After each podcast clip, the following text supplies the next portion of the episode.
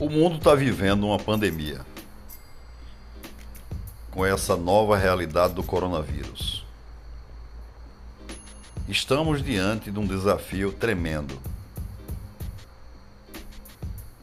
que é conviver dentro de uma realidade social dificilmente imaginada pela maioria das pessoas